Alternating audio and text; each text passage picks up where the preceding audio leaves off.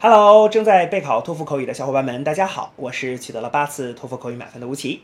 那么今天为你准备了什么样的托福口语的题目呢？我们一起来看一下吧。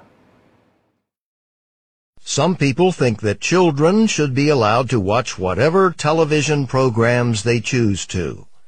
Others think that parents should exercise control over the television programs their children watch. Which do you agree with? Explain why. Begin speaking after the beep.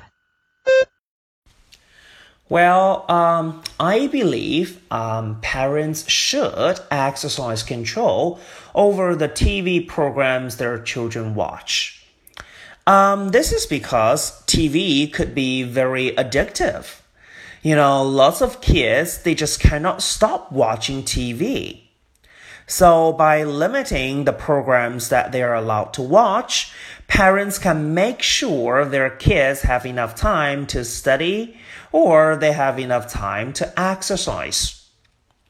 Besides, parents should control the programs that their kids watch because some of the programs are not appropriate.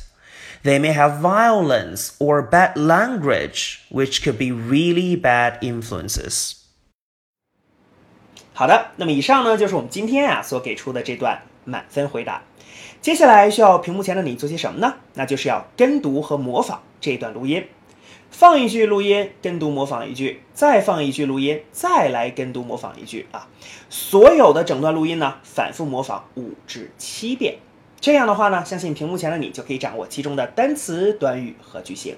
那么持之以恒的话呢，吴奇相信在你的托福口语考试当中，你就会把这些单词、短语和句型自如的、流利的应用出来。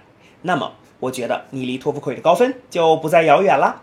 同时，如果你喜欢这段视频呢，不要忘记帮我们按赞，或者是在你的社交媒体上去做转发，可以让更多的小伙伴来了解吴奇老师的脱口秀，并且加入到我们的备考大家庭中。好，请你一起加油，我们明天再见了。